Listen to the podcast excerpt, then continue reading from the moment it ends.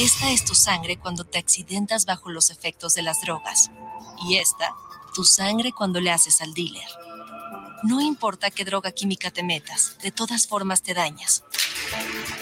Si necesitas ayuda, llama a la línea de la vida, 800-911-2000. Para vivir feliz, no necesitas meterte nada. Los comentarios vertidos en este medio de comunicación son de exclusiva responsabilidad de quienes las emiten y no representan necesariamente el pensamiento ni la línea de guanatosfm.net.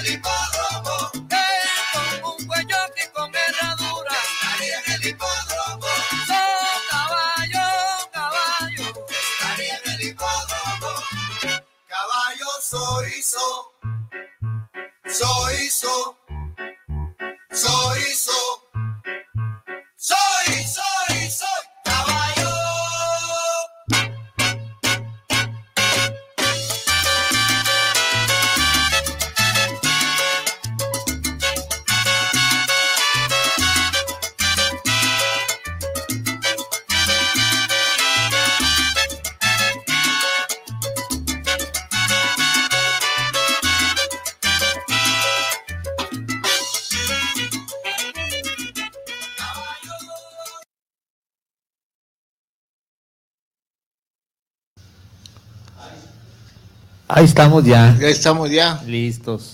Muy bien, un sábado más, más de béisbol, que hay sorpresas, movimientos realmente increíbles. Telúricos. Telúricos, que dan miedo. Sí. Sí. Y aparte de miedo, dan fracasos. Muchos. Muchos fracasos. Hasta la China lo dice, que está aquí a nuestro lado, la mascota de Guanatos.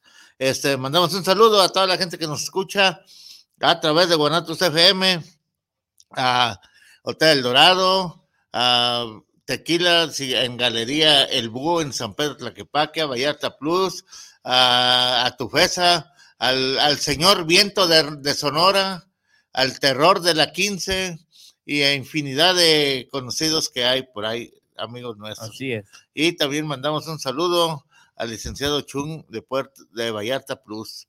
Le mandamos un saludo afectuoso y a todas las chamacas que trabajan ahí.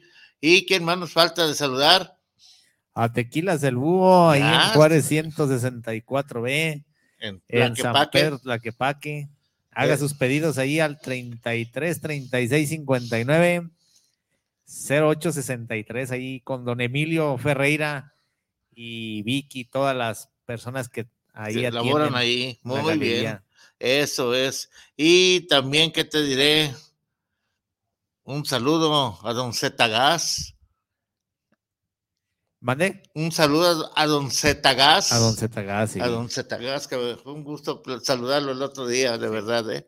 Un, amigo. Pues, ¿qué noticias hay del béisbol, del rey de los deportes? Bueno, pues ya ni sé pues qué noticias dar, la verdad, porque todo está que da miedo. Vamos a, dar, que nos den la, la contestación a la trivia que vamos a decir. Está sencillita, ¿eh?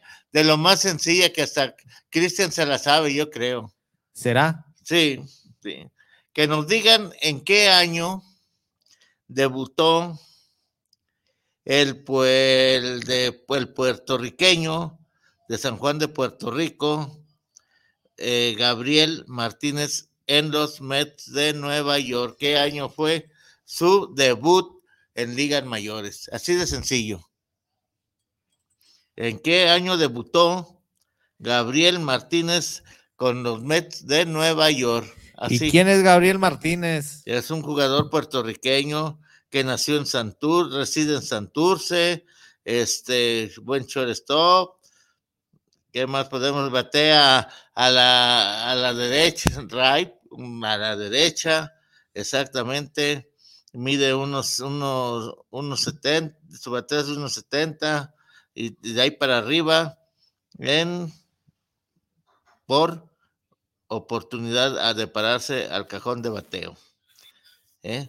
Entonces, cuando debutó, sí. sí, exactamente con los Mets de Nueva York es así de sencillo. Y mandamos un saludo, saludo también a toda esa gente que nos escucha a través de guanatosfm.net. Y eh, qué novedades hay, tenemos que. Pues hay muchas novedades ahí del béisbol. Oye, ¿tienes algo de los charros de Jalisco? ¿De quién acá? De los, de los ah, perdón, de los mariachitos de Jalisco. De los mariacheros, sí, hay noticias de los mariacheros. ¿Y por qué no las avientas al aire? Pues vamos a escuchar a Iker Franco, el coach de cacheo de, de los mariachis, y ahorita regresamos. Por favor, adelante. yo creo que, el año pasado tuvimos una, temporada muy, muy exitosa. Este, esperamos repetirla, ¿no? Yo creo que tenemos el talento, eh, las piezas claves, eh, el nuevo manager Gastelum. Eh, tenemos las piezas clave, yo creo que para seguir adelante, ¿no? En todo, no nos eh, especializamos en nada, sino en todo. Estamos trabajando ahorita eh, poniendo fuerte sus piernas, eh, mecánicas, bloqueos y, y, hoy precisamente tiramos a las bases. Tenemos demasiado talento, los, los, los, cinco catchers que están ahorita están peleando por el puesto de, primer catcher y, te digo, no estamos tan preocupados por, por ese aspecto, ¿no? Yo creo que, que los cinco pueden ser primer catcher.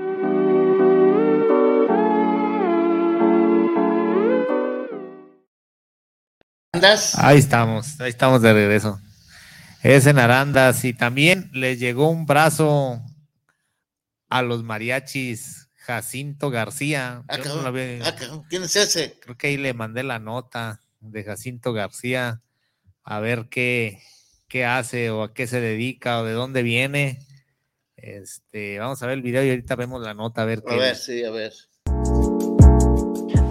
soy Fer Arellano y en este video les mostramos las palabras de Jacinto García, uno de nuestros nuevos lanzadores. pues uno de mis mayores objetivos es ayudar al equipo a ganar, pasar a playoff.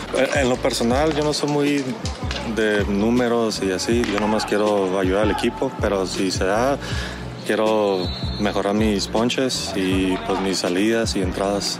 Me he sentido muy a gusto, la verdad. La convivencia, hay un ambiente muy positivo todo el mundo quiere ganar, todo el mundo está trabajando duro y eso yo creo que los va a ayudar a largo plazo a, ganar muchos juegos. Los coaches, la verdad, los han dado mucha carrilla, pero es parte de la pretemporada, pero muy contento con todos los coaches, eh, especialmente con el staff pues, de, pues, que los ha ayudado mucho y, y que los ayudan a trabajar día a día.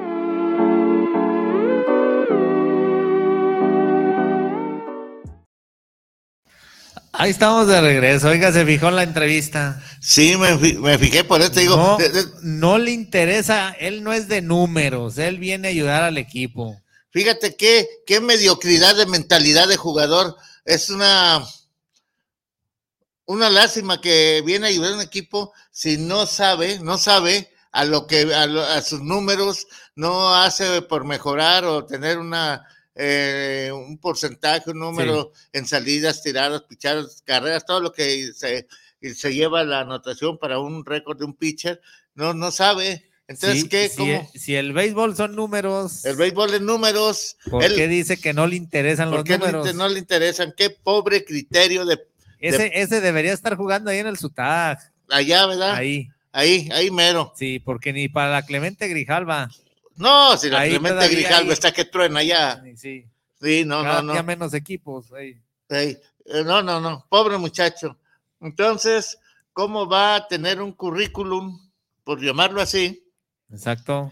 Para tener, eh, vean los otros equipos que quisieran contratarlo más adelante, ¿cómo voy a ver tus números? No tantos números. Si tú no eres números, tú eres nomás tirar pelotas. Claro. Eso es. Y nomás que, o sea que para ti, los datos, como decía don, Alfred, esto, esto, vale sorbete para él. Libros, libros, anotaciones, o no sabe leer ni escribir. Así es. Eso es. Bueno, ese es el pitcher que, que llegó ahí. Sigamos con lo que hay más. Según aquí nos dicen las notas, ¿verdad? Que, que, ¿cómo se llama? Que nos mandaron de los mariachis. Sí. Ahorita vamos a ver qué. A ver, por favor, Israel. Donde dice que Ahí vamos a ver. Oye, ¿qué van a hacer con cinco catchers, eh? Jacinto García busca su revancha con los mariachis. ¿En cuál estuvo? ¿O de dónde viene? Pues ya para empezar, pues ya la regó, ¿verdad? ya. Según él habló y luego muy bien. es mexicoamericano, fíjese. Válgame Dios.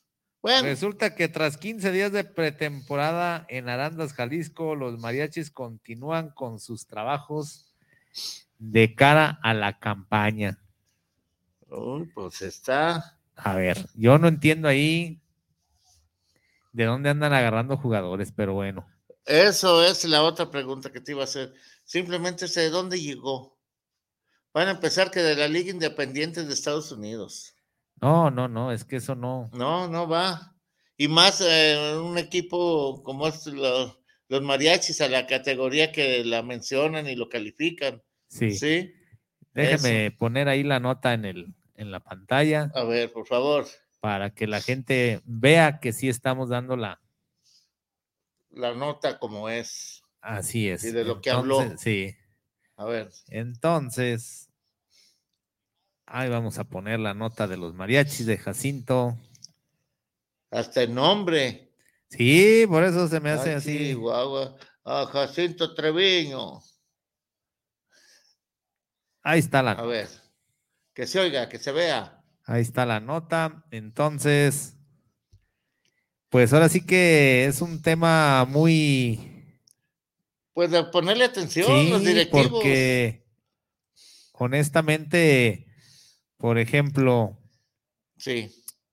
Dice, el nacido en California ha disputado dos campañas en la Liga Mexicana de Béisbol con los Rieleros de Aguascalientes y los Piratas de Campeche, fíjese. Válgame Dios, válgame Dios, por eso Campeche está como está. En el 2019, en este año busca mostrar cual, sus cualidades en la lomita con la novena tapatía.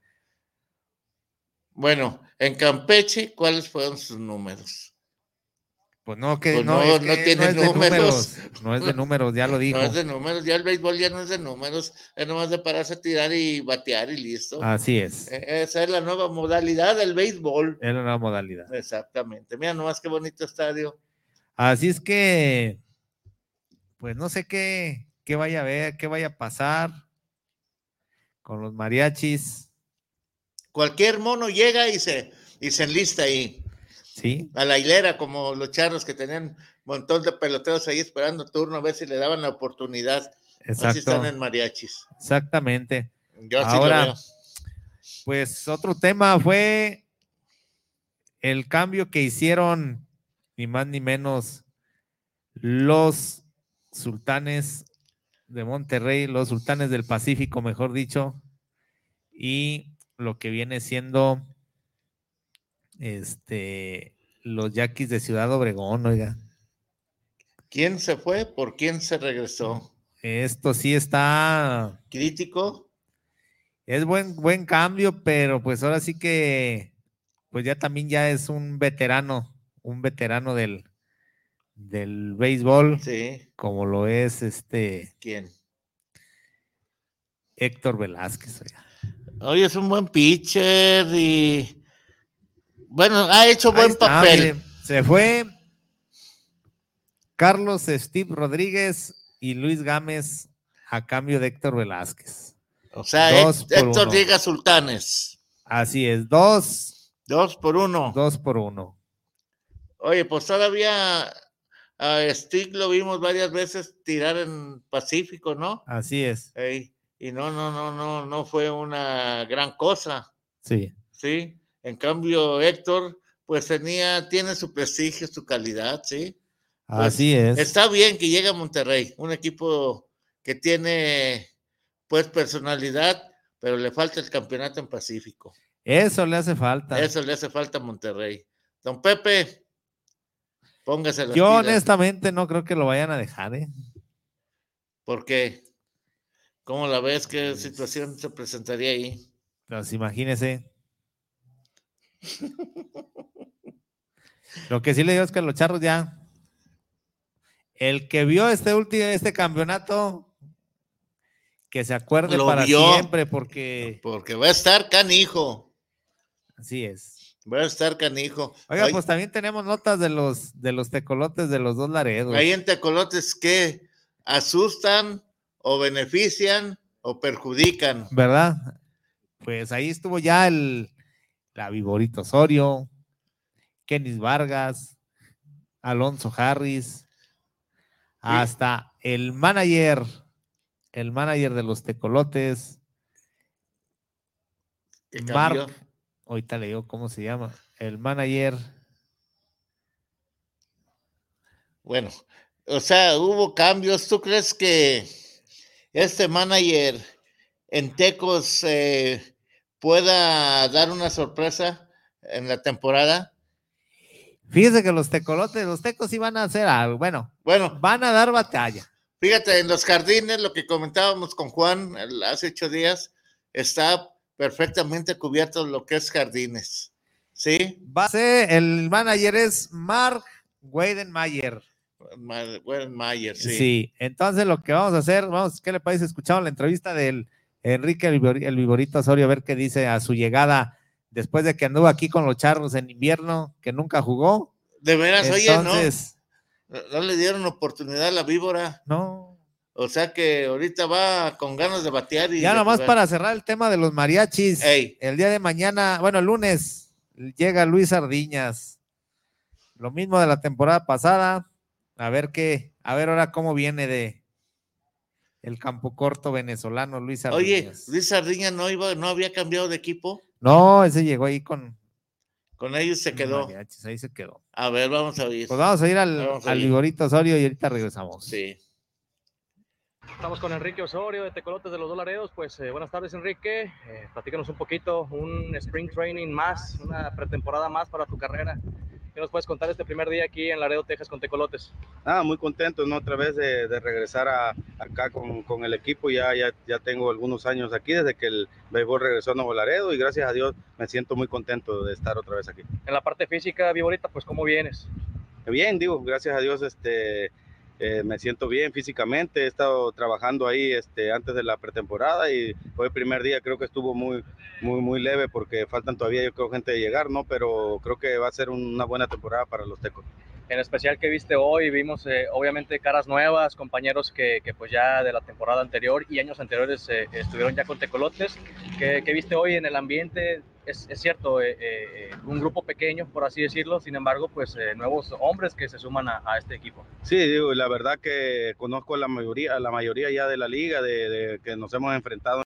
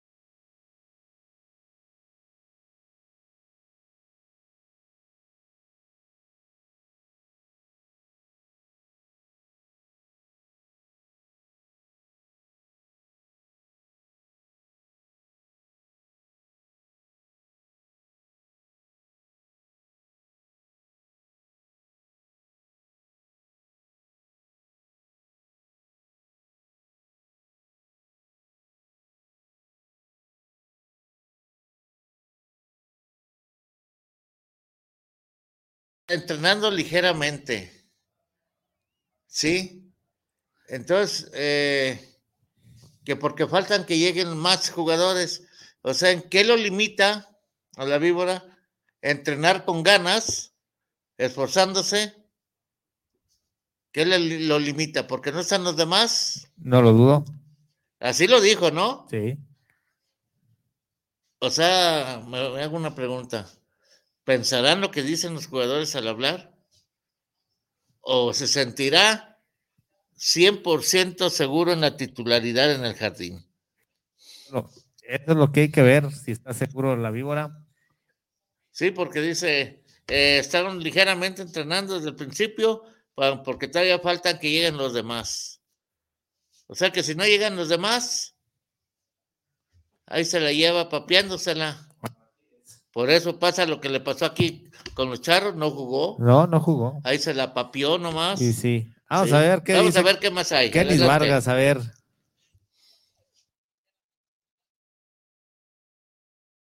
La pretemporada, sin embargo ya cambia un poquito el chip, ya concentrado 100% en el trabajo eh, del Precision para la temporada 2022. ¿Cómo viste este día? ¿Cómo te sentiste? Pues ya estar con tus compañeros, platicar eh, con el manager, con los coaches, con las nuevas caras de Tecolotes. No, me sentí súper bien, de verdad, emocionado de que ya pues empecemos a movernos un poco, ver los muchachos.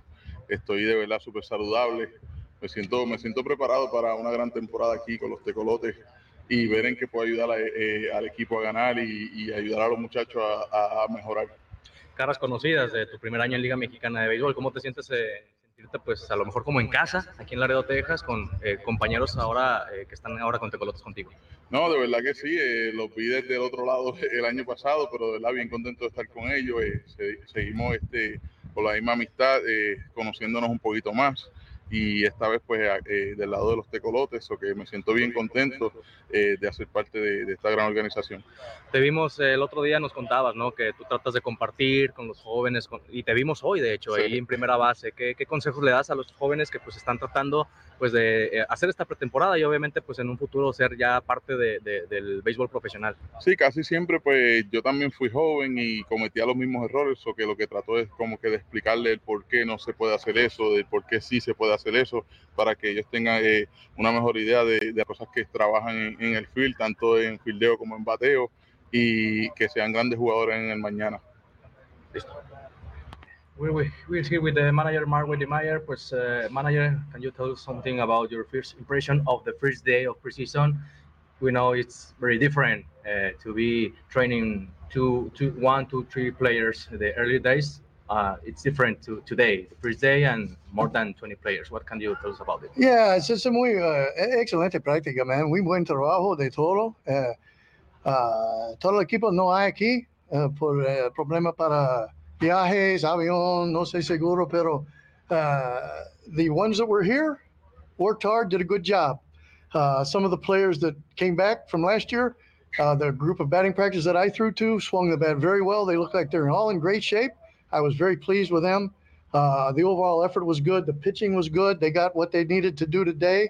Um, when we get the full complement of players, the only thing we didn't really do is a team defense. It's impossible to do that if you don't have the whole team here. So for us to practice the bunt plays today would have been a waste of time. But overall, I was very pleased.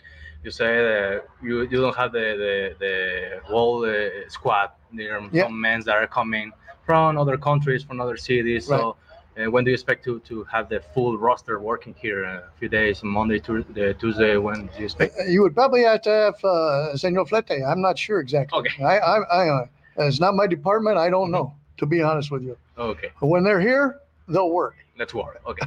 Um, As is Mexico, man. You know, you make it. what what kind of works uh, did you uh, make today? Uh, special works in defense and batting practice. Some yeah. advices to, to the batters. What what did you tell them? Well, we had uh, ground balls for the infielders over here. We only had second baseman and first baseman today, so that was good. Uh, the outfielders got their fly balls and ground balls just to get loose. Uh, bat practice went very well. You know, most of these guys are veteran players. The ones that know how to hit know how to hit. Uh, some of the novatos we'll be working with a little bit more as far as technique, but most of these guys uh, have been playing a long time. They're pretty well set in the way they go about their business, and I was very pleased with it today. Last question for you, manager. Uh, how do you manage? Uh, we, we in Mexico we say caballones, yeah. the, the, the, big players. How yeah. do you manage a team that has uh, Kate Gora, that has yeah. Alonso Harris, yeah. Kenis Vargas, uh, in the future uh, Balbino Mayor? How uh, yeah. Wiedemeyer is going to manage that the, these big players for Tecolotes? Well, let me tell you. you know, I've been here with Kenneth, and I am extremely impressed. This guy is off the charts. Leadership ability, work ethic, the way he goes about his business, tremendous. Uh, I spoke personally today with Kate Gata, with Alonzo Harris, uh, with uh, Rudy Flores, uh, with uh, Osorio. So I got to, you know, meet those guys, and I know Osorio, but the other guys uh, had wonderful conversation. I mean, the program that we're going to run is going to be much like spring training in the states, and they buy right into the program. They understand. They're on the same page. They're into it, and very pleased with their outlook and their attitude so far is excellent. Thank you, Mario. Mm-hmm. La razón de los peloteros que les ve eh, pues grandes posibilidades de destacar para que el equipo vaya a eh, pelear el campeonato, que es los tecos de los dólares. Tiene, no, tiene gente de confianza, según entiendo, y lo que se puede traducir. Y también llegó precisamente a los tecos un lanzador eh, de nombre José Antonio Flores, lanzador venezolano hay que ver qué, cómo se desarrolla, se desarrolla esa temporada, ese pelotero, ese pitcher, y también llegó, eh, ya había jugado aquí en México Wilkin Rodríguez, ¿no, Israel? Ya llegó también ese, un serpentinero, el Wilkins, junto con eh, Guillermo Larreal, que viene a ser como coach en Teco. Vamos a ver qué sorpresa nos da Tecos de los dólares que ojalá sean gratas en la división o en la zona norte de la Liga Mexicana de Béisbol. A donde está don Guillermo, don Guillermo, el maestro de la crónica beisbolera, nada más que él para platicar de béisbol. Adelante, don Guillermo, buenas tardes, bienvenido. Buenas tardes, aquí andamos, gusto saludarlos. Gracias, gracias, don Guillermo. ¿Qué, qué novedades ve en la Liga Mexicana, los movimientos? Eh... Liga Mayores fue una semana llena de noticias, eh, principalmente debido al paro patronal que hubo. Sí. tuvimos prácticamente tres meses sin que hubiera contrataciones y toda actividad de béisbol, pues eh, literalmente detenida. Y ahora que ya se firmó el nuevo contrato colectivo, pues los equipos han estado muy, activos en la agencia libre. Normalmente eh, las contrataciones que suceden en el periodo que hay entre una temporada y otra, lo que se conoce como el béisbol de estufa, eh, el primer mes, mes de béisbol es noviembre, digamos. termina la serie mundial. Eh, eh, y una vez eh, que termina la Feria Mundial, eh, sí, don Guillermo, dígame. Este, una vez que termina la, la Serie Mundial, empieza a moverse todo lo que es el, los peloteros que, que terminan contrato lo terminan en cuando cae el último out de la Serie Mundial. Y se convierten en agentes libres. Eh, eh, en este momento ya son agentes libres eh, los que ya cumplen Cinco años. el número de años de temporada queridas para hacerlo y ya pueden firmar con, con el equipo con el desarrollo. Normalmente entre noviembre y febrero que se abren los free training, se hacen todas las contrataciones gente libre para que los peloteros con su nuevo equipo puedan eh, reportarse el primer día del, o desde el inicio del, del sprint training. Sí. pero este año con el CTR patronal lo que pasó es que también se detuvieron las contrataciones. Entonces prácticamente no hubo firmas peloteros de, de agencia libre entre que terminó la serie mundial y la de los campos de entrenamiento. Y este año estamos teniendo algo atípico, que las firmas de agentes libres están sucediendo una vez que ya abrieron los campos de entrenamiento. Y esta semana tuvimos multitud de noticias relacionadas con eso. Tuvimos, por ejemplo, que ayer Carlos Correa en uno de los top five de ligas mayores. Sí. Este, firmó un nuevo contrato con los, con los mellizos, de, Minnesota. De Minnesota. Exactamente. Eh, Kevin Jensen, el cerrador de Dodgers, firmó contrato con Atlanta. Y ahí la noticia no es que él haya firmado con Atlanta, la noticia es quién va a ser el cerrador de Dodgers. abren muchas posibilidades.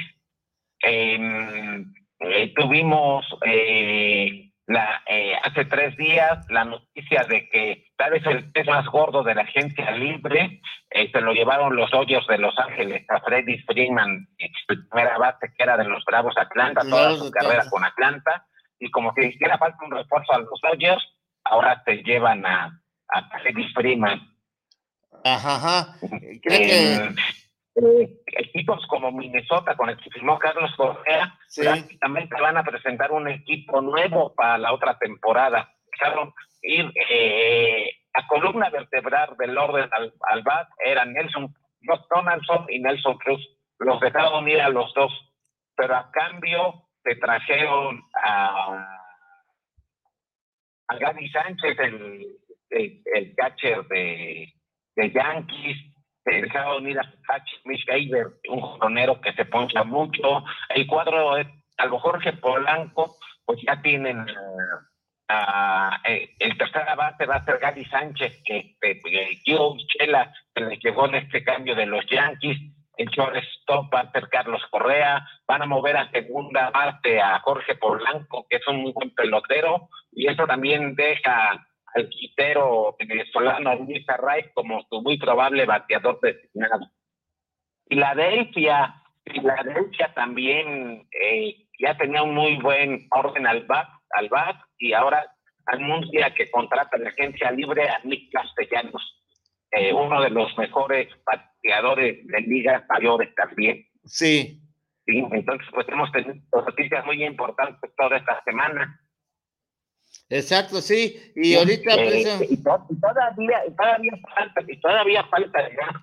Hay equipos que no han anunciado prácticamente nada, como Boston, y no se pueden quedar atrás. Boston, que el año pasado está sufriendo por abridor, y perdieron en la agencia libre al venezolano Gato Rodríguez. Si les hace falta pichar abridor, ahora les hace más falta. Les va a hacer más falta, exactamente. Oiga, don Guillermo, ahorita están los... Yo pienso que Boston tiene que anunciar una contratación rimbombante en estos días. Tiene que salir algunas, eh, mínimo unas dos, eh, para ir viendo que, que realmente se está armando los equipos bien con una contratación es... Pues, con... anunciaron a Iker Salefa, que va a ser su shortstop titular, dos sí. que va a ser a base. Sí, exacto. Sí. Puede ser. Sí, eh, sí, equipos como Texas, Texas también está renovando casi todo el equipo. Sí, pues eh, eh, cree que vaya a beneficiar a Texas eso, ese, esos esa renovación de equipo o, va a empezar de cero para de nuevo? yo lo que considero es que los cambios que están anunciados, pues hay equipos que, que han salido muy fortalecidos. Los dos que ya tenían tal vez la mejor nómina de ligas mayores, todavía traen a Freddy Freeman como si les hiciera falta. Para variar, ¿verdad? los Phillies ya tenían un muy buen orden al bat de los mejores de todo grandes ligas, con Bryce Harper, JT Reinulto, eh, eh, Rhys Hopkins, a ese muy buen orden al bat que tenía John Segura, ahora le agregan a Nick Castellanos. Sí, y se reforzó o quedó en las mismas. ahí el bateo en... Eh, los Phillies no que quedaron muy fortalecidos. Y aparte otra noticia es que ya el jueves iniciaron los juegos de pretemporada. Sí, precisamente ahorita estoy viendo aquí que van en la octava baja de allá jugando precisamente los Marlins contra los Astros, van perdiendo los Astros 10 carreras por dos. Orioles y Yankees. Sí, son juegos con muchos novatos, están viendo a posibles peloteros, pero ya, ya tenemos este, ya tenemos actividad, ya, ya empezó la mejor época del año.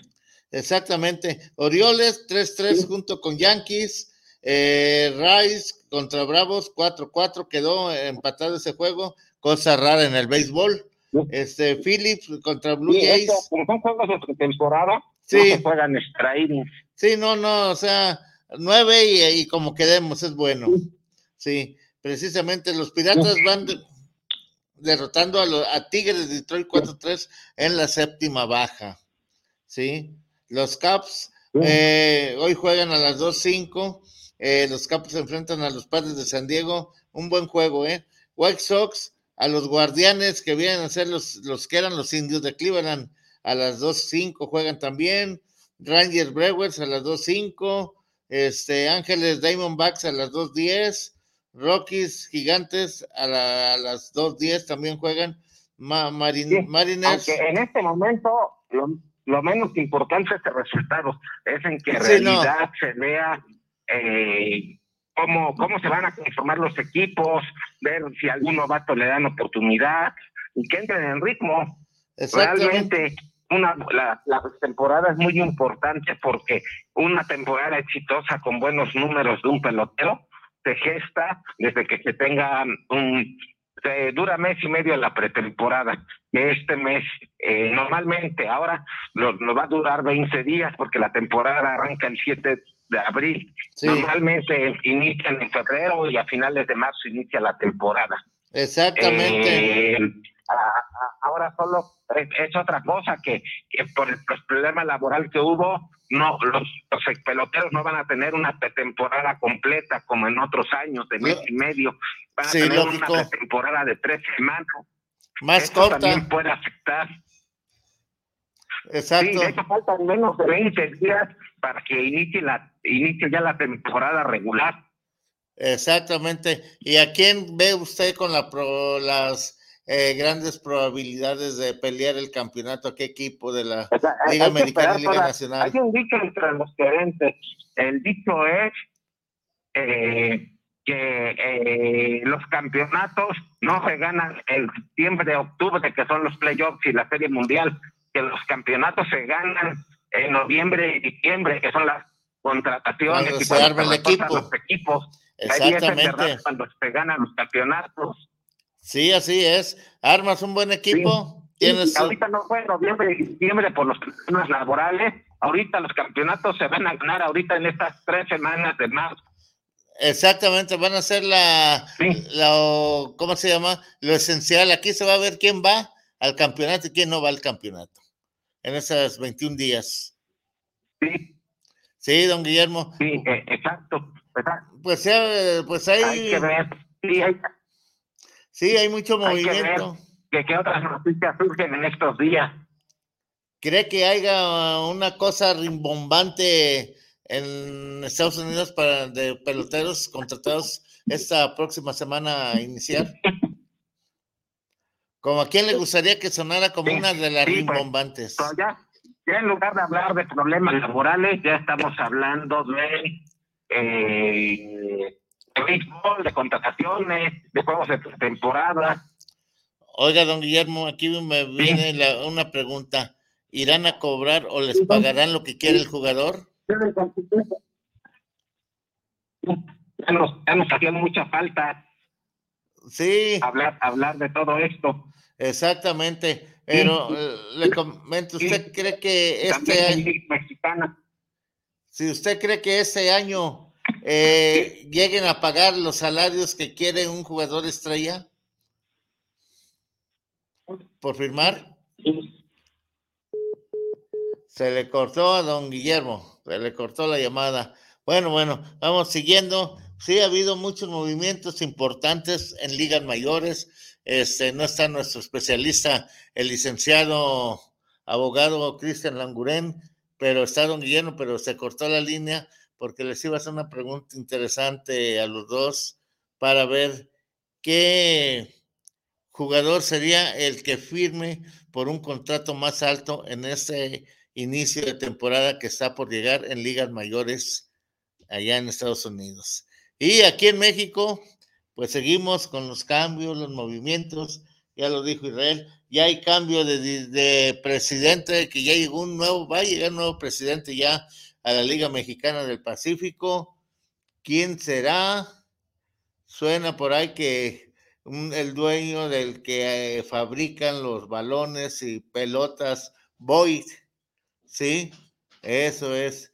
Don Guillermo se le cortó la llamada, que, que, que se movió de un lugar a otro. Este, y parece ser que ese va a ser el nuevo presidente. Digo, que no habrá una persona, no digo que no tenga la capacidad, señor, sino no tendrá la liga o no tendrán que cacumen en esa, en esa tatema. Perdón, perdón.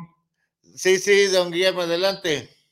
Sí, aquí, aquí seguimos. Sí, pues también hay noticias de Liga Mexicana. Sí, que hay varios movimientos interesantes. Sí, sí. Eh, Oiga. También ya, ya, ya, ya los equipos ya están preparando su temporada, ya se están entrenando. Sí. ¿Cómo ve a, sus pericos? Los, veo muy débiles. Lo único eh, esperanza para pericos es que califican seis de nueve equipos, pero al equipo le faltan muchas cosas, tiene muchos hoyos, eh, le falta pichado abridor, se quedó Dani Ortiz, ya no se fue a ya no se fue. pero aún quedándose Dani Ortiz, el equipo se ve sumamente débil. Y todavía la directiva con los cambios lo debilitó más por ejemplo, a su mejor pelotero joven, David Olmedo Barrera, lo cambiaron a Yucatán por Jorge Flores. Un cambio para mí muy equivocado de la directiva de Pericos y que favorece muchísimo a Yucatán. Ah, pues lógico, lógico, acá Yucatán, Yucatán se está armando, pero hasta los dientes.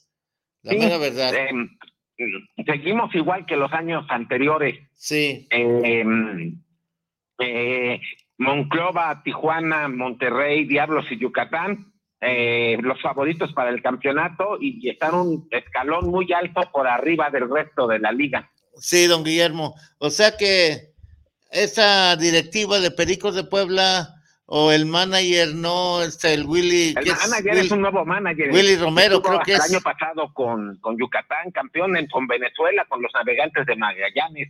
Willy Romero es un buen manager que estuvo... me parece que acertó la directiva. En lo que no ha acertado es que no le está dando un buen equipo. Entonces, don Guillermo, a ver, a ver, a ver, aclaremos un punto muy importante.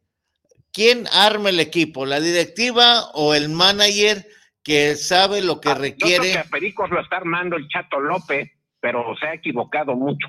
Ay, Dios mío. Pero ¿por qué recurren a personas que no tienen que, la gerencia deportiva ha sido un punto muy débil del equipo. Es lo mismo que pasa, pasa, pasa en, Sultanes con el Willy Romero, Willy González, perdón, el Willy González es de fútbol. Pero ahí tienen a Don Pepe y mientras tengan a Don Pepe que se la sabe de todas, todas, ah. pues les va a ser un equipo competitivo. Oiga, pero Don Pepe... dejar solito a Willy González, eh, eh, Sultanes estaría padeciendo igual que Pericos. Pues está padeciendo simplemente un cambio que hubo de un pelotero importante que mandaron, no quiero saber ni a dónde, por lo mandaron a otro equipo, al shortstop que tenían.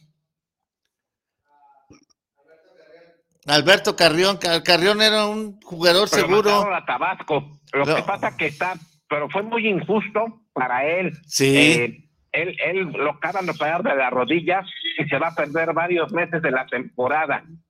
Sí. Y lo, cambiaron estando lesionado.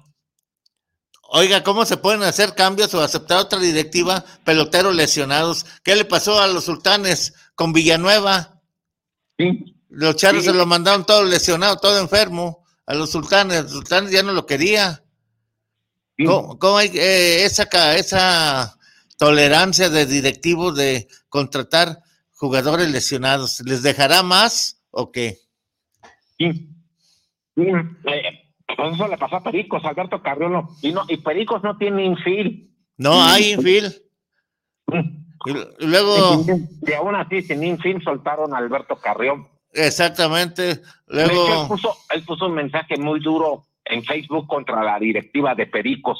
Pues qué bueno que repele el jugador pero que sea un jugador que garantice, su trabajo.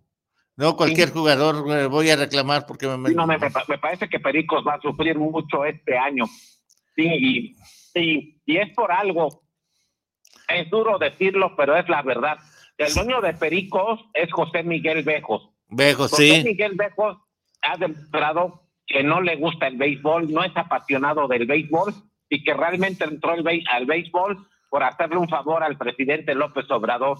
En el 2018, cuando se anunció que la liga iba a reducir de 16 a 12 equipos y que iban a desaparecer León, Laguna, Aguascalientes y Pericos, gana la elección López Obrador y él habla con los dueños de equipo de Liga Mexicana y les dice, la liga no se puede quedar con 12 equipos y reducir. Mi gobierno va a apoyar mucho al béisbol y habla con algunos empresarios para pedirles que rescaten a los cuatro equipos que iban a desaparecer. O sea, son equipos. Y el que se quedó con Pericos fue José Miguel Bejos. Pero a cambio de eso, el gobierno le dio mucha obra pública. Ah, pues con eso tiene. Le dio el primer tramo del tren Maya. Exactamente. Imagínense lo que está dejando, lo que le va a dejar el tren Maya. Sí. Cuando termine este gobierno, segura, yo pienso que que, José Miguel Bejos ya no va a seguir con Pericos. Es más, el béisbol casi desaparece, don Guillermo. Ahorita el béisbol está subsistiendo gracias al presidente, que es un eh, de hueso colorado aficionado al béisbol. Una noticia muy importante para el béisbol mexicano tiene que discutir los siguientes días. Dígame. Omar Canitales va a dejar de ser el presidente de la Liga Mexicana del Pacífico. Sí. Y están ahorita los dueños entrevistando a varios candidatos. Mire, hay uno que ya casi lo dan por hecho, que es el dueño de las empresas donde se fabrican los Boyd. Se que, que al que van a contratar es al que actualmente es director general de Boyd. Exactamente. La fábrica esta de los balones. De balones y pelotas, todo eso. Ahora, ¿cómo es posible que contraten una persona que está fuera del eh, del periodo, como del programa de béisbol, traigan uno que, que no, no, no es al tanto, quizás esté al tanto por lectura o por pláticas de amigos, pero es una persona que yo siento que desconoce realmente la situación del béisbol mexicano en el Pacífico. Sí, em, exactamente. Pues en estos días habrá de saber Exacto, porque digo, ¿cómo es posible eso? Deberían de tener a una persona que las hay en el béisbol, que esté, que lo conozca, que conozca el medio, que conozca cómo se maneja todo eso, porque la salida de Canizales no fue nomás por dejarla, fue por algo.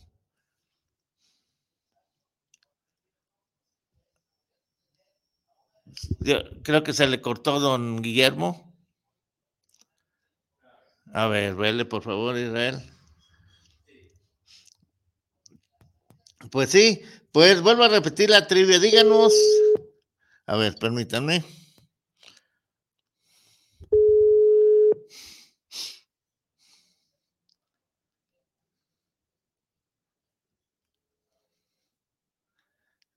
Sí, se le cortó. Bueno, la trivia era la siguiente. Díganos en qué año debutó el puertorriqueño eh, Gabriel Martínez con los Mets de Nueva York en ligas mayores.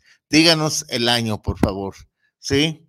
Esa es la trivia sencilla y se lleva su playera de eh, refaccionaria El Catiche y unas un juego de portaplacas que otorga don Miguel Ángel Flores El Catiche. Y saludos a don, Alejandro Flores en Modelorama Lupita, ya en el Batán precisamente. Y Cristian no ha llegado. No ha llegado Cristian. Bueno, bueno, es que está atareado. No ha de haber internet por la zona donde anda, que es raro ya. Bueno, pero en fin, esperemos que llegue. Y recuerden, hoy a las 3 de la tarde, los tornillos. Ya nomás es uno solo. Ah, es el Tovaris. Eh, ¿Qué apellido tiene Bruno? ¿Qué? El Tovaris Navarro, a ver a qué, de qué nos va a hablar. Seguido cortando. Se ha seguido cortando, no hay problema. Vamos a reclamar a Carlos, a Carlos que la, ley, que la red de Telcel no ha estado funcionando bien. Exactamente, hay que llevarle ahí una protesta para que se pongan las pilas, don Carlos. Sí, don Guillermo decía, ¿cómo es posible que en vez de tener una persona con conocimientos de cómo se maneja el béisbol y más allá en el Pacífico, traigan otra persona que nomás no? Sí, que, se... a mí me parece que Omar Cañizales hizo, hizo muy buen trabajo. Va a ser, le va a dejar la vara muy alta al que llegue en su lugar. Eh, bueno, aparte de eso, ¿por qué renunciaría Canizales si no quería ni soltar la presidencia? ¿Cuál fue la causa? No lo, no lo sabemos. Hay algo porque Canizales estaba en... Realmente hay mucho en el fondo. A lo mejor eh, nuestro amigo Sánchez Íñigo, el dueño de los tierras, seguramente él sí lo sabe. Ah, e, ellos sí lo saben, don Guillermo, pero ¿usted cree que van a escupirlo? No. No. No, no, no, no. Pues, oiga, don Guillermo, ¿a usted no le gustaría tener un puesto de esos? Los resultados deportivos, sin duda, ha sido el mejor presidente de la Liga Mexicana de Pacífico. Bajo su mando, México ganó, ha ganado la mayor cantidad de series del Caribe. Sí. entonces, eh, a ver, a ver si no me equivoco yo. Entonces quiere decir que Canizales armaba el equipo que, que sería campeón y que ganó el campeonato. Sí, sí, que, ganaron las series de Caribe, que que la, de, la que ganó Eddie Díaz, eh, la que ganó Eddie Díaz con los Yaquis, la que ganó Matías Carrillo con, con Naranjeros en Venezuela. Sí. Las armó Canizales. la que ganó Juan José Pacho con Venados. Exacto. No, no, no, no, no. Sí, sí, los, los, eh, eh, los Yaquis ganaron dos.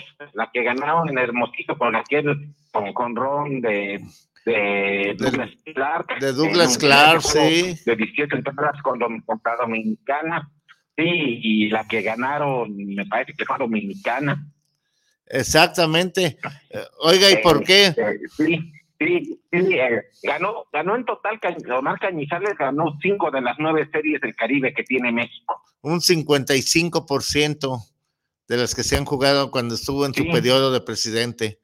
Sí. Sí, oh. que en cuanto a, a resultados, eh, me parece que él es el, eh, el que mejora, el, que, el que más resultados ha dado con con este Fíjense que es deportivos eh, dirigiendo como presidente de la Liga del Pacífico. Sí, oiga, don Guillermo, ¿usted cree que todavía es cuestión de ver quién queda en la presidencia? Como ya lo comentamos con usted y lo confirmó usted, eh, ¿cree que muevan de aquí a la presidencia de la Liga Mexicana del Pacífico a otro lugar? Sí, eh, lo que se sabe es que buscan a alguien ajeno a cualquier equipo de la liga y que tenga experiencia a nivel directivo en una empresa. O sea, lo quieren traer de una empresa privada, casi casi a través de un headhunter eh, contratar al nuevo presidente. Yo no sé si eso sea lo más acertado. Pues que se fijen en lo que pasó en la Liga Mexicana cuando eh, trajeron a Alejandro Hitch, por ejemplo. Exactamente, eh, ahí, ahí, está vivido. A Javier, a Javier, Salinas. Javier Salinas, ¿qué hicieron con la, Liga? Liga Mexicana, eh, quienes han dado mejores resultados son los que han caído de la propia liga y que están metidos en el béisbol y que tienen experiencia de muchos años en el béisbol, como Plinio Escalante, por ejemplo. Mi respeto a don Plinio. del medio empresarial, no les, no les resultó. Exacto. Sí hay, que ver, sí, hay que ver aquí cómo les va a la, a la gente de, la Liga del Pacífico. Sí.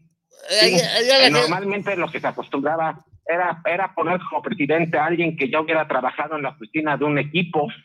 Fíjese que yo creo que él es el más indicado porque sabe cómo está el ambiente, el enredo, el enjuague ahí en la liga. Van a traer uno nuevo, pues lo, lo, van a moldear al molde de ellos. ¿No cree que pudiera pasar eso?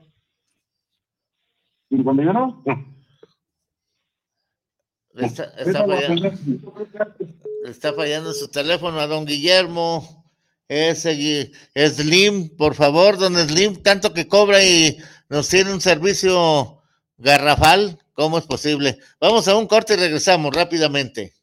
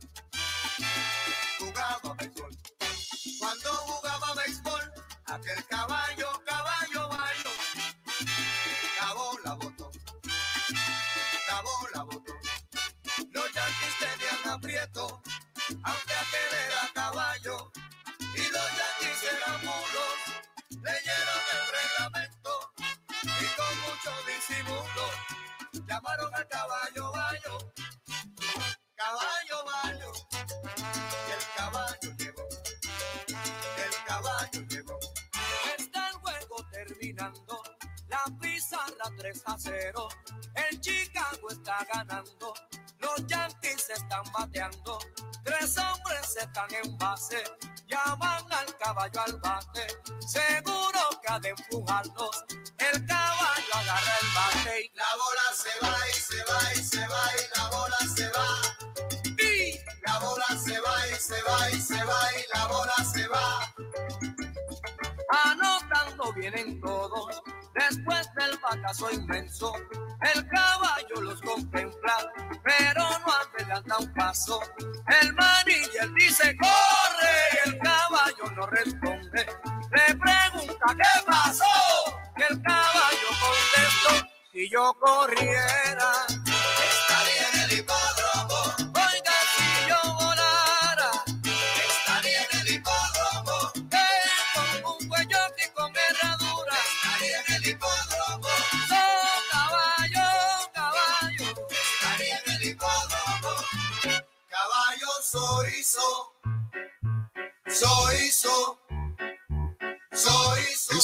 Catador de buen tequila? No busques más. Tequilas y Galería El Búho. Bebidas finas y espirituosas de excelencia tequilera. Nos encontramos en calle Juárez 164B, en San Pedro Tlaquepaque, 3336-590863, con su amigo y servidor Emilio Ferreira. Tequilas y Galería El Búho. Ay, ahora que vienen puentes y vacaciones, me pienso dar una bronceada de estatua. Será de pan tostado, porque hay de pieles a piel. Todo sobre la piel y su cuidado. Hablaremos de Benito Juárez, el hombre de piel y pensamiento. De Lola, la grande de la canción ranchera y claro. En la música, Susana Zabaleta, Raúl Di Blasio y Francisco Céspedes. Sergio Bonilla y Fernanda Tapia. Los invitamos a escucharnos este domingo por su estación favorita en La Hora Nacional, el sonido que nos hermana. Esta es una producción de RTC de la Secretaría de Gobernación. Ahora puedes sintonizar Guanatos FM desde Estados Unidos, sin internet ni aplicaciones. Solo llama al 605-477-9470 y podrás conectarte a tu estación favorita. Anota este número y compártelo con tus familiares y amigos en Estados Unidos. Recuerda, 605-477-9470. Este es un servicio que te da Guanatos FM y Seno Radio.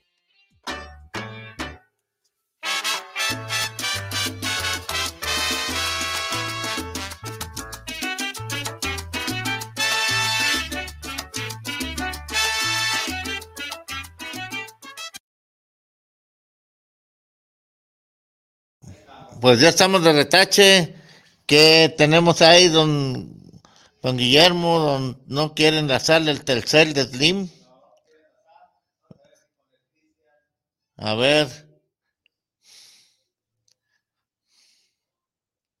A ver, a ver, a ver, a ver. Aquí estamos en el programa más de béisbol, precisamente viendo números. Nosotros sí vemos números, no somos como ese pitcher Jacinto, que no viene por números. Ese no viene ni a cobrar entonces. Números de pesos, no, no, no los conoce tampoco. Bueno, hay buenos, hay para romper récord esta temporada que próxima a iniciar. ¿Quiénes serán los que lo logren? Es la interrogante que vamos a tener para esta temporada. Y mandamos un saludo a Betty Altamirano, que se mejore. Ya tenemos a don Guillermo. Don Guillermo también manda saludos a Betty, que se mejore, que le echen ganas junto con el profesor del Mister el señor Cáncer. Un saludo al profe. Profe, échale ganas ahí, cuide pues, a Betty. Estaba, pero no en la sala. A ver si ya no se nos corta. Esperemos que no, don Guillermo. Sí, sí, te digo que vamos a reclamar a la compañía celular o al dueño de la compañía celular. No, el dueño no nos pela, don Guillermo. Menos, menos los, uh, los empleados. Los empleados nos van a decir que sí, otra, como. Otra época. Sí, nos quedamos en, que de las noticias del, del béisbol mexicano, una de las importantes para estos días es la elección del nuevo presidente de la Liga Mexicana del Pacífico y con Marca, que tiene que sustituir a Cañizares, que había hecho un muy buen trabajo. Pues dentro de lo que cabe, sí, sí lo hizo bien, pero el motivo de su renuncia, porque él estaba enamorado de ser presidente de la liga y ese cambio tan drástico, me voy, renuncio. Sí, a, ver, a ver, eh, ¿qué, noticias tenemos? Sí, que el favorito, lo que está filtrado es este. ese señor del Boy? Sí, este, este señor. ¿Cree que beneficie eso, don Guillermo, al béisbol? una persona ajena al béisbol. Entonces, pues yo, yo, yo espero que, que este sí la, la, la pueda, la pueda, la pueda hacer. Exacto. Oiga, don Guillermo, y referente. Eh, ya no se ha mencionado nada de hacer expansión en Liga del Pacífico, ¿verdad? Ya no se ha hecho nada, ni se ha dicho nada. Y aquí, aquí sigo. Sí, sí. O sea, ya no se ha mencionado nada de una expansión en el Pacífico que quieren meter más equipos o algo por el estilo, no, no. Pues yo creo que primero tienen que resolver la cuestión del presidente y que sea alguien para muchos años y que pueda dar de, continuidad al trabajo de Omar Cañizares. Exactamente. También el que tengan ahorita 10 equipos, pues es parte de lo que decíamos hace rato. Este eh, López Obrador hizo como promesa de campaña que el béisbol iba a volver a Guasave. Y a raíz de eso, como no podían ser equipos nones, entraron los sultanes al Pacífico. El equipo que no debería estar en el Pacífico. Sí, sí, pues como eh, tiene buena conectividad aérea, pero de alguna forma pues es el único que no está en la región. En la región Pacífico, habiendo muchos en, simplemente en San Luis, Río Colorado, los algodoneros, de Empalme que, y Guaymas, que ya también está promoviendo el béisbol para la Liga del Pacífico. Parecido. No tengo palmeras, pero son para fuerzas de madera. Sí, así es, y esperemos a ver qué. la liga. Eh, exacto, sí, pues hay, hay que esperar quién, quién vendría. Sí, don Guillermo. Este, ahora también lo que se decía de la expansión aquí en Liga Mexicana de verano, que Mazatlán, que Chihuahua, eh, que Reynosa. Y urge mucho, por lo menos, o que desaparezcan dos o que entren dos, porque es muy difícil hacer el calendario con nueve equipos en cada zona. es difícil, sí. Exactamente. más bien, pues por lo pronto, si no hay planes de que crezcan, desaparezcan dos. Sí, sí, sí, o que desaparezcan dos o, o que metan otros dos para que sean ocho equipos por zona como teníamos hasta ah. antes que entraran Veracruz y los mariachis, o que metan otros dos, dos para que sean 20 equipos y 10 por zona. Oiga, don Guillermo, eh, ¿no cree usted que esto de mariachis, Veracruz, Guasave y, y Monterrey sea un capricho presidencial? Pues al, al parecer así ha sido. Sí, sí, sobre eh, que, volviera el águila, porque el gobernador de Veracruz es de Morena, cumplir la idea de que Guasave y la promesa de campaña de que Guasave tuviera equipo. Sí. Sí. O sea que... Y, que... la liga también, eh, yo creo que a la liga mexicana le hubiera hecho mucho bien jugar con 12 equipos un tiempo y reestructurarse. Eso, eso es lo correcto, fíjese. Yo creo que si estuviera Don Plinio todavía, eh, haría eso, Don Plinio. Sí, Don Plinio, sido lo, lo, ideal, digamos. Don Plinio tenía bien centrado, bien mentalizado lo que ocupaba y ocupa él más actualmente el béisbol de, México, de, verano. Porque Don Plinio es gente que conoce, sabía y sabe. Y, y, y, dentro de todo, eh, empezó con mucho entusiasmo el apoyo al béisbol. Ya desapareció lo que era la oficina esta de ProDays encabezada por Edgar González. Pero ahora quedó que uno para... Eh, el apoyo del gobierno, digamos, modificó a ambas ligas, a la Liga Mexicana, porque ya estaba totalmente aprobado en la Asamblea jugar con 12 equipos la temporada del 2019. Sí. Y por intervención del presidente se decidió jugarla otra vez con los 16 equipos. 16 equipos. Y después, eh, ya no solo con 16, ya para el 2021 entraron el Águila y entró Mariachi, sí. ya no fueron 16, ya fueron 18. 18. De, 12 equipos que iba a ser la temporada del 2019, eh, sí. ya tuvimos la del 2021 con 18 equipos, seis equipos más de los que la liga consideraba los adecuados. Exactamente. Eso es en la liga del Pacífico mexicana. Mexicana, sí. Y la, de, la del Pacífico eh, a, Guasave lo metieron casi con calzador. para cumplirle el gusto al presidente. Exacto. Y eso, y eso hizo que entrara Sultane. Exacto. ¿Y quién le ayudó al presidente? Hay que hacer una muy buena evaluación. Tal vez eso le toca al nuevo presidente. Y ha sido en beneficio o en perjuicio de la liga. Sí, don Guillermo, estoy de acuerdo con usted. El que, el que hayan entrado Guasave y Sultane. Exactamente, ahí se tiene que hacer una revisión, auscultación, médicamente hablando así, muy exhausta y precisa. Conviene hacer más viajes, haber modificado el calendario, este, Exacto. tener una liga regional hasta Guadalajara. Sí, de este rancho para arriba lo que quieran. Sí, y de repente que, que, que se le salga de de, toda su planeación tener una plaza como Monterrey. Que está. hay buena conectividad aérea, Exacto. pero no es una natural de la Allá ellos están en el noreste. Eh, yo lo que pienso es que no es lo mismo que la liga tenga una planeación y que diga, queremos ser una liga nacional ya, ya no queremos ser una liga regional. Exacto. Y para alcanzar este objetivo de ser una liga nacional, queremos tener presencia en las principales ciudades del país en invierno. Eh, tener presencia en Monterrey, en la Ciudad de México, por ejemplo. Eh, Oiga, de veras, en, México. Pero que eso no sea por cumplirle un capricho al presidente, que está resultado de una ah, verdadera planeación. Correcto. Y, que, y, que, y, que, la visión de la liga sea considerarse una liga nacional. Exacto. No una liga. La liga venía trabajando con una visión regional. Eh, Exacto. la mudanza en el 2014 de Guasave a Guadalajara la amplió bastante los horizontes a la liga, pero como usted dice, de Guadalajara para arriba. Exactamente, de Guadalajara, súbanle para arriba. dentro de esa planeación, la liga cambió sus oficinas, la sede de la liga que se la habían turnado Culiacán y Hermosillo, las oficinas de la liga las pusieron en Guadalajara. Aquí están en Guadalajara, por eso le hacía hace rato la pregunta, ¿usted cree que con el nuevo presidente muevan la presidencia de aquí de Guadalajara, que sería lo ideal? No, la, razón, yo pienso que no, y la, y la razón, la razón es... Eh, Em, la razón, la razón. Las comunicaciones. Eh, la conectividad aérea que tiene Guadalajara. Prácticamente todas las plazas de la liga Están, llegan aquí. Eh, un vuelo a Guadalajara. Hay eh. vuelos de Hermosillo a Guadalajara, de Culiacán a Guadalajara, de Mexicali a Guadalajara. Mexicali a Guadalajara. Sí.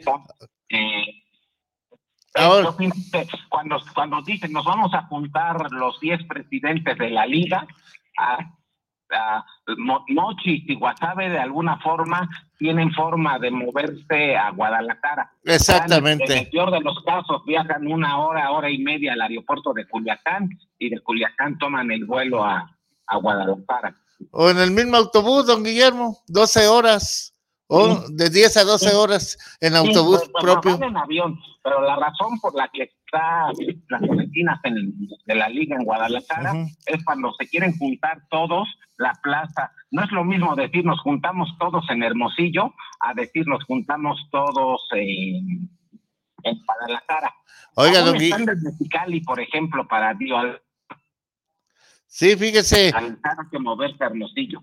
Exactamente. Este, fíjese que, y ni así se juntan aquí todos, todo vía eh, por televisión, de internet, todo lo hacen vía de esa vía. Este, y lo siguiente, este, yo pienso que por ahí dicen las malas lenguas que Charros pagaba la renta donde está la presidencia, que por eso también vinieron porque había esa conveniencia de que no se iba a pagar renta.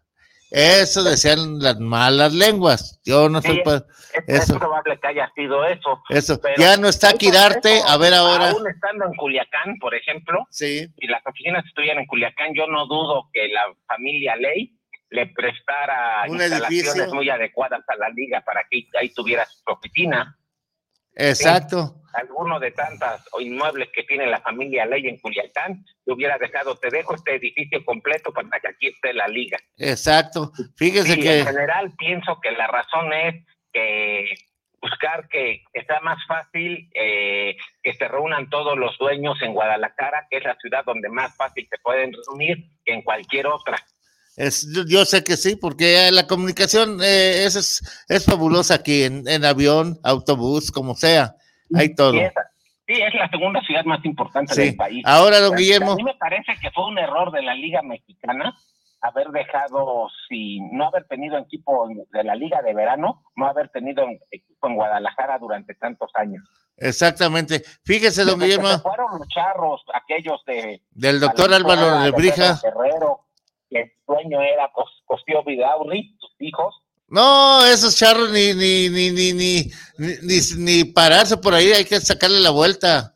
De Cosío Vidauri, imagínense. Sí, sí, son los charros de los 90, pues desde esa época, hace 30 años, sí. ya la Liga Mexicana no se preocupó por tener un equipo en Guadalajara. Oiga, don Gui. Que, su, que su amigo Armando Navarro estuvo insistiendo muchos años a la liga que le mandaran un equipo. Mire, don Guillermo, si realmente supiera lo que es, yo creo que se espantaba usted, le daba escalofríos. Sí, pero Navarro, Navarro Quirarte, Eguiarte y, y, varios más que no quiero. Salvador Cosío, todos esos dejaron. que Pedro Treto se los quitó. Sí, porque aquí ya debían comidas en restaurantes, debían hoteles, debían todo, ¿sí? Ese equipo llegó de Puebla, eran Los Ángeles Negros. Los Ángeles Negros de Puebla, sí. Y llegaron a Guadalajara en el 88. Fue el equipo que llegó con esos estrellas de Puebla. Willie eh. Aikens, eh, eh, David Stockstill, Orlando Qué gran pelotero Stockstill, muy buen pelotero David Stockstill. E, ese equipo que fue campeón en el 86 y que en el 86 perdió a la liga, sí. fue el equipo que llegó a, Guadalajara. Exactamente, exactamente. Y aquí se lo acabaron. Sí. Aquí se lo acabaron. Sí, nomás duró un año en Guadalajara, lo desapareció Pedro Treto. Sí. Y después sorteó a los peloteros. Eh, a, los, a varios equipos. Eh, entre los demás equipos de la liga. Sí. Después, para sustituirlo, quiso hacer una expansión con dos equipos. Creo que había sido la última expansión antes de esta de Mariachi. exactamente, sí, ya no había otra. Eh, fue cuando entró Salinas a la presidencia para la temporada. Salinas entró a la presidencia, Carlos Salinas de Gortari, sí. el, primero de diciembre del 88 tomó posesión. Sí. Eh, para la temporada del 89 de la Liga Mexicana, la Liga había anunciado dos equipos nuevos de expansión, de alguna forma para sustituir este problema que se había presentado con el doctor Eguiarte. Sí. Anunció a los industriales de Monterrey que iba a manejar el hermano de Treto, de, que se llama Rogelio Treto Cisneros. Sí. Anunció a los alijadores de Tampico que iba a ser un equipo del sindicato petrolero. Petrolero de la quina. Ahí en Ciudad Madero, sí. Barragán Camacho, que también era senador. ahí, senadores petroleros, sí. Petrolero. Pero el 10 de enero del 89, Salinas encarcela a la quina y ese equipo ya no pudo entrar a la liga. No, ya no. Automáticamente no entró ya. Ya, ya no entró porque el sindicato era, era enemigo del presidente, enemigo del PRI. Exacto, de Salinas. De Tampico a la liga. Exactamente. Ahora, eso eh, yo le vi, ¿cómo le quiero decir? Mucho política, política por debajo y por arriba del agua. Una política sucia que hicieron al béisbol. Pasó este problema en Querétaro, que se rumora mucho que el gobernador Mauricio Curi González del PAN ocultó muertos en el estadio. Sí.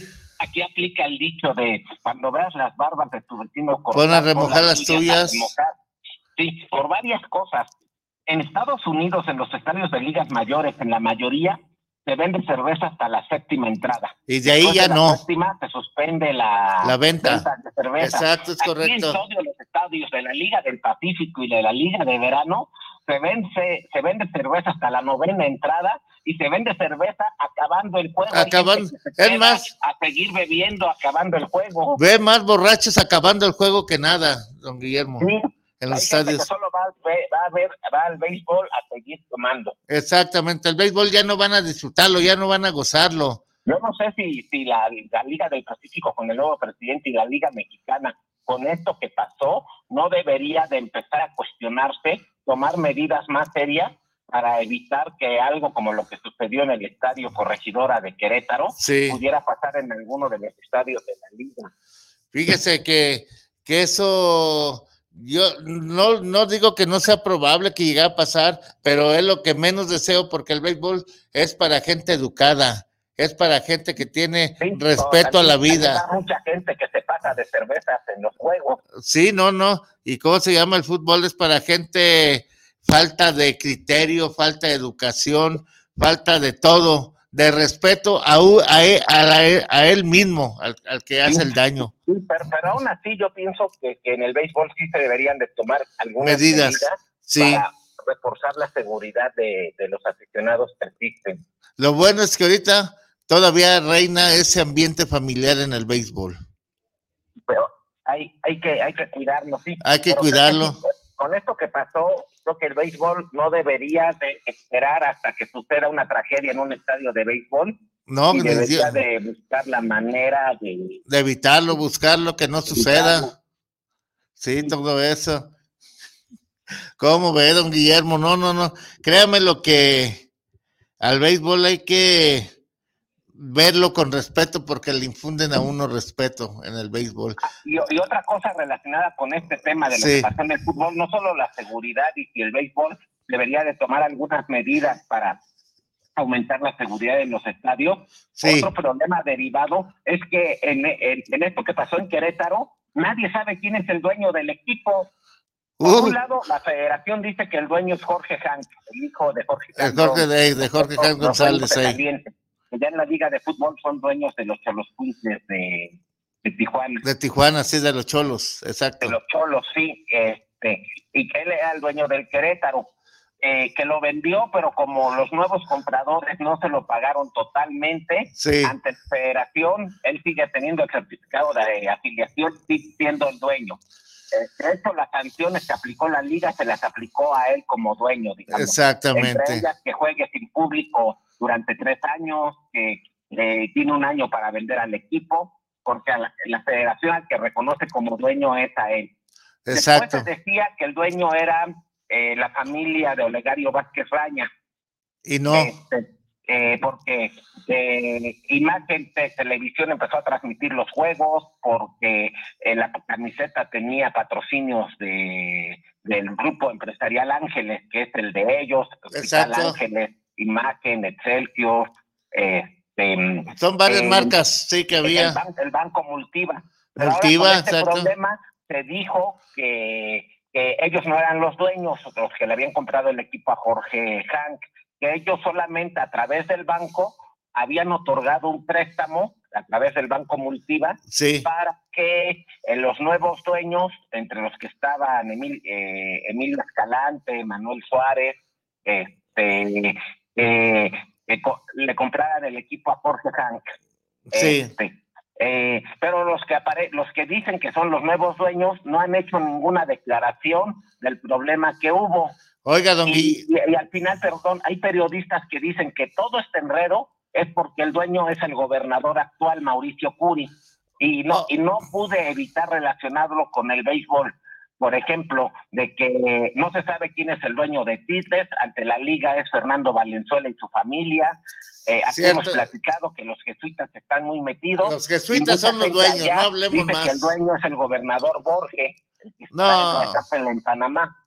No, no, no, no, no, no, no. Eh, gente, gente allegada a jesuitas, así a jesuitas, no voy a decir nombres, gentes allegadas eh, de toda la confianza de los líderes, nos comentó en confianza Tigres. la, comunidad jesuita no reconoce abiertamente que el equipo es de ellos. Exacto, no, no lo van a reconocer. Precisamente tienen a, la caricatura de Valenzuela como prestanombres. Y con Puebla pasó algo parecido en la época como entre el 2006 y el 2012, cuando Carlos Peralta vendió al equipo. Exacto, Carlos lo vendió. Mario Barín, al famoso Gober Precioso. Y él puso como prestanombres al fallecido contador Rafael Moreno Sánchez. exacto. Al Rafael Moreno Valle. Valle, don Valle, sí. del gobernador que murió en el accidente de Rafael Moreno Valle Rosas. Eh, pero aunque ante la liga parecía el contador Moreno Valle como el dueño, todos en Puebla sabíamos que el verdadero dueño era el gobernador Mario Marín. Y cuando dejó, que sostenía el equipo con dinero público del gobierno del estado, y cuando deja la gubernatura y gana el PAN, pues el, equipo sufrió muchísimo, tanto que lo, que lo tuvieron que vender a, y lo compró Gerardo Benavides. Oiga, ahorita me estoy acordando del, del gobernador, ¿qué? Que decía que, ¿cómo le decían al presidente el qué? Este. Al, al, gobernador de Puebla, ah, que era dueño de Perico, decían el gober precioso. El gober precioso, sí. Una llamada de teléfono donde a un empresario que se llama Carmel Nasif, le di, eh, Carmel Nasif se dirige a él y le dice, ¿cómo estás, mi gober precioso? Encarcelaron a, esa llamada fue en el contexto cuando encarcelaron a Lidia Cacho. Exactamente. por ella a Cancún y se la llevaron hasta el penal de Puebla en un viaje de más de 20 horas en auto. Exactamente. Todo eso, me, me, me, vino a la mente eso. Todo esto lo comento porque en el, en el béisbol eh, tenemos gobernadores que a título personal han sido dueños de equipos, pero que obviamente no lo dicen. mencioné estos dos casos de Roberto Borges y de Mario Marín, pero ha habido otros. Oigan. Este, hasta presidentes municipales que se han hecho con dinero del, del pueblo público del equipo del béisbol de su ciudad. Sí, fíjese aquí. un caso así fue en los últimos Broncos. De Reynosa. De Reynosa, que después, cuando los vendieron a León, había un lío, porque uno de los socios no quería que el béisbol se fuera de Reynosa. A ver, don Guillermo, aquí le voy a exponer esta situación. Aquí, eh, cuando llegaron aquí los charros que venían de Guasave, se decía. Los trajo Jaime Castro Parra en el 2014. Jaime Castro Parra, este, y lo vendió que según a Navarro, a Quirarte y otro socio, no sé quién, no recuerdo el nombre, pero ya conforme. muy bien, pasó algo similar le fue muy bien cuando Aristóteles Sandoval fue gobernador. Ajá, ah, ah, ahí está la, pregunta. Eh, y después salió. Y le pasó lo mismo que a los pericos con Mario Marín o a los Exactamente. Terminó el sexenio de Aristóteles Sandoval y entró el gobernador que tienen ahora. Sí. Y de repente se le acabó la bonanza económica a, a esa directiva de charros. Exactamente.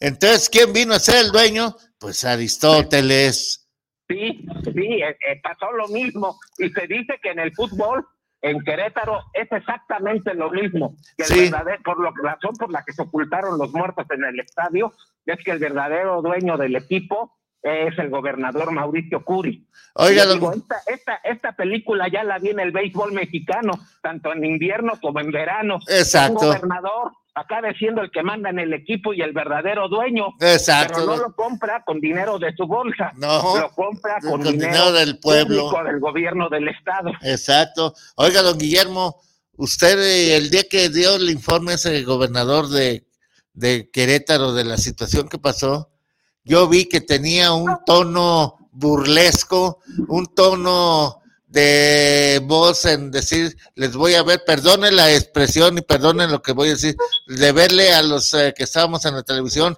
en donde en los medios, informándonos, viéndonos la cara de pendejos, porque sí hubo muertos, sí hubo. A como se veían en la pues tele. Yo, lo que vi es que hay evidencias de fotos y videos sí que es imposible negar que hubo muertos en el estado. Exactamente. Una persona ensangrentada o varias ensangrentadas. Otros que este, están... Inmóviles, inmóviles, y que todavía las seguían golpeando ya totalmente indefensas, todos aficionados del Atlas. Eh, este, es imposible. si, no hubieran estado muertos, eh, el gobierno de Querétaro debió haber dicho, esta persona que sale en este video o en esta foto se llama fulano de tal Juan Pérez Romero, no está muerto, tiene estas lesiones y está en tal hospital. Y esta otra persona de esta otra foto está aquí, pero no lo desmintieron de ninguna forma. No, de ninguna forma. O sea, nos eh, quiso ver la cara. Nada más lo que dijeron es, no hay denuncias en el Ministerio Público, este, no, hay, no hay actas de defunción, no hay muertos, aunque pues las, las imágenes digan otra cosa. Otra cosa. Eso, eso son nuestros gobernantes, don Guillermo. Ahora. realmente nos quieren ver la cara de tontos. Exacto, sí, es la verdad. Que tanto el gobierno de Jalisco, eh, con el gobernador fabuloso que tienen allá. Con el Fito. Eh, sí, eh, salió a secundar al gobernador de Querétaro y dijo, Alfaro dijo, sí, no hay muertos, ningún jalisciense murió en Querétaro. Me lamento, diría el perrón, si no algo. Eso, eso, fue lo que dijo Enrique Sí, Alfaro. sí, ningún ciudadano de Jalisco murió en Querétaro.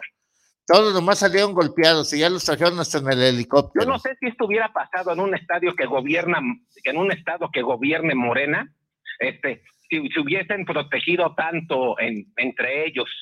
Sí, como se protegieron acá estos, no, no, no, no, no. Pues esperemos que en el béisbol nunca llegue a, a presentarse una situación bochornosa, penosa. de todo lo que hemos dicho, lo más importante es que es momento que en el béisbol también se pongan las pilas y que antes de que pase algo, tomen, tomen medidas muy fuertes. Yo no sé si les afecte mucho el negocio, simplemente en una medida similar a Estados Unidos y que dejen de vender cerveza en la séptima entrada. Exactamente. O ya que compren cerveza ya fuera del estadio, que se hagan bolas, pero ya no en el estadio.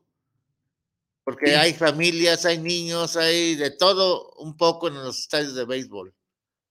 Sí, y, algunas otras medidas que, que, que, haya revisiones más extensas a los aficionados para que no eh, puedan introducir cosas con las que puedan iniciar este, una, presión a, a, los demás. A los demás. sí, pero pienso que la liga sí debería de, de discutir este tema y de implementar algunas medidas. Estamos a tiempo. Estamos a tiempo, Guillermo. Por eso decía que cuando vean las barbas de su vecino. Póngalas a remojar de una vez. Que pongan las suyas a remojar, porque eh, esto se puede. Eh, yo creo que el béisbol no está exento de que en algún momento se pudiera tener un problema así. Exactamente, don Guillermo. Pues, don Guillermo, hay mucho que hablar, mucho de qué decir, porque el béisbol es un tema apasionante, un tema que no tiene un fin ¿sí? Y esperemos que esta semana, como dice usted, vengan las contrataciones bombas en ligas mayores. Sí, tanto que todavía faltan. Ya, ya tuvimos varias noticias bombas importantes en sí. grandes ligas, pero me parece que todavía van a venir, todavía nos quedan varias. Hay que resolver el caso de Trevor Bauer, por ejemplo. No se sabe si va a cambiar de equipo y qué va a pasar. Sí, Exactamente. Quedan algunos agentes libres muy importantes, como el MVP de la Serie Mundial, Jorge Soler. Todavía se hablaba que San Diego tenía interés en él, pero hasta ahorita no. No, hay nada en firme. Y probablemente ya no lo firme San Diego porque lo quería para bateador designado, pero ayer los padres firmaron como, hicieron un cambio con los Yankees, mandaron un pitcher novato y recibieron a Luke Boyd, bateador designado y primera base de los Yankees, que fue campeón con Ronero de la Liga Americana en el 2020. Exacto. Pues, Sí, entonces eh, ya, ya él va a ser el bateador de Eric Hosmer es el primera base y, y, Luke Boy va a ser el bateador designado de los padres. Exactamente, pues don Guillermo, el tiempo se nos vino encima. ¿Qué le parece si nos comunicamos el próximo sábado con usted? Nos hablamos el próximo sábado y vemos más noticias, vemos si lo que yo insisto, hay ciertos equipos como Boston, como Houston, aunque Houston va a tener el regreso de Justin Verlander, Exacto. Eh, Houston está medio. Que, por, las ciudades que representan, que son mercados grandes, no se pueden quedar atrás y tienen que, anunciar alguna muy buena contratación en estos días. Exactamente, don Guillermo, es cierto. Y esperemos. los de Chicago también. De los cachorritos, sí. Se deshicieron de Anthony Rizzo, de Chris Bryan, del equipo de la columna vertebral que los llevó a ganar la Serie Mundial del 2016 este, tienen una serie de jovencitos prospectos muy interesantes, trajeron de sus vecinos medias blancas a Nick Madrigal, eh, pero eh, para representar una ciudad como Chicago, sí necesitan una o dos contrataciones también fuertes. Exactamente. yo que Chicago, Boston y Houston tienen que anunciar contrataciones importantes en estos días. Pues eh, más vale porque Houston está un poco tembeleque, como dicen por ahí en, cuestión del equipo. Ha un equipo muy exitoso los últimos años. Dusty Baker ha hecho bien las cosas, pero ya se les fue Carlos Correa, este, se les fue George Springer, y no han sustituido a esos peloteros que fueron importantes para la Serie Mundial que ganaron en el 2017, no han traído una contratación que los sustituya. Exacto. yo creo que tienen que anunciar algo y más ahora que se les fue Carlos Correa. Y vaya que sí, este, ahora no va a ser la maldición de la cabra. No, ahora no. Ahora no. Ya, se acabó la maldición de la cabra, la, la maldición del bambino. Uh, sí, ahora viene la maldición de la directiva por no formar un buen equipo. Hay, hay que ver. Pues allá, ya hay quien dice que los Astros no van a volver a ganar una serie mundial por las trampas que hicieron de robar señales Oiga, don Guillermo, eso de robar señales, me gustaría que lo platicáramos la próxima semana. ¿Hasta dónde está permitido? La esencia del béisbol, ahí fue el uso de la tecnología para robar señales. Pero robar señales es algo que ha estado permitido desde que se inventó el, el béisbol. exactamente. Qué bueno que me dice eso, don Guillermo. ¿Qué le parece si lo comentamos el próximo semana? Si Dios quiere, don Guillermo. Que disfrute. Les mando un abrazo, nos escuchamos la otra semana. Que, que disfrute este fin de semana, beisbolero con los, pues, los juegos de qué pasa. Ok, saludos amigos. Cuídense, cuídense mucho, saludos en casa, Dios le bendiga. Gracias. Gracias. Pues son las 2.47 y ya casi. Hey. Saludos. ¿De quién? Desde Guamaxtitlán Guerrero. Ah, Chihuahua, ¿dónde es eso? En Guerrero, por lógico. Sí, sí, sí, pareja. ¿Qué dice? Pareja Río Sanita, un saludo, le mandamos un saludo. Manda, mándale saludos. Y pues así las cosas en el béisbol mexicano, en el béisbol de grandes ligas. Y, con pues, cambios de presidente. que esto se componga porque es justo y necesario. ¿Quieres que se componga? Yo creo que ya los mariachis ya están completos, fíjese. Ya no más falta que llegue Luis Sardiñas. No, pues ya tiene cinco, hasta cinco cachas, imagínate. Sí. ¿Cómo van a jugar? Ok, ¿quién va a ser el mero mero, el chicharrón ahí atrás del home? ¿Eh? Pero vamos a dejarlo esto conforme va llegando el día de la inauguración de este calendario de este año, ¿sí? Y después a la trivia que hicimos, nadie contestó. Este jugador nunca llegó a jugar en los en el equipo grande de Mets de Nueva York más que en puro eh, liga menor de béisbol, ¿sí? Eso es todo. Pues vamos a esperar a que venga el Tovaris eh, Bruno para su programa, que hoy tiene el tema de quién sabe qué hablará. ¿Sí? Pero va a hablar de algo interesante para todos. Eso es. Nos vemos, Israel. Saludos a Cristian. Cristian, dale, dale unas pastillitas de paracetamol para bajar esa calentura de 40 en la cama y pronto salgan a pasear a la calle. Saludos, mi Cristian. Pues un saludo, un saludo al Cristian, que lo esperamos la próxima semana. Y Benjamín Gil ya está de coach de primera con los ah, angelinos. los angelinos, bendito sea Dios, el mejor manager va a parar de coach en una primera base en California. Así es. Así es, saludamos al señor Valle, señor Valle, acá estamos en Guadalajara, saludos a todos, nos vemos. Y nos escuchamos la próxima semana. Si Dios nos presta vida, saludos a todos y gracias por escucharnos y a todos los programas de Guanatos, lo mejor en cada día que vengan a presentar su trabajo. Nos vemos.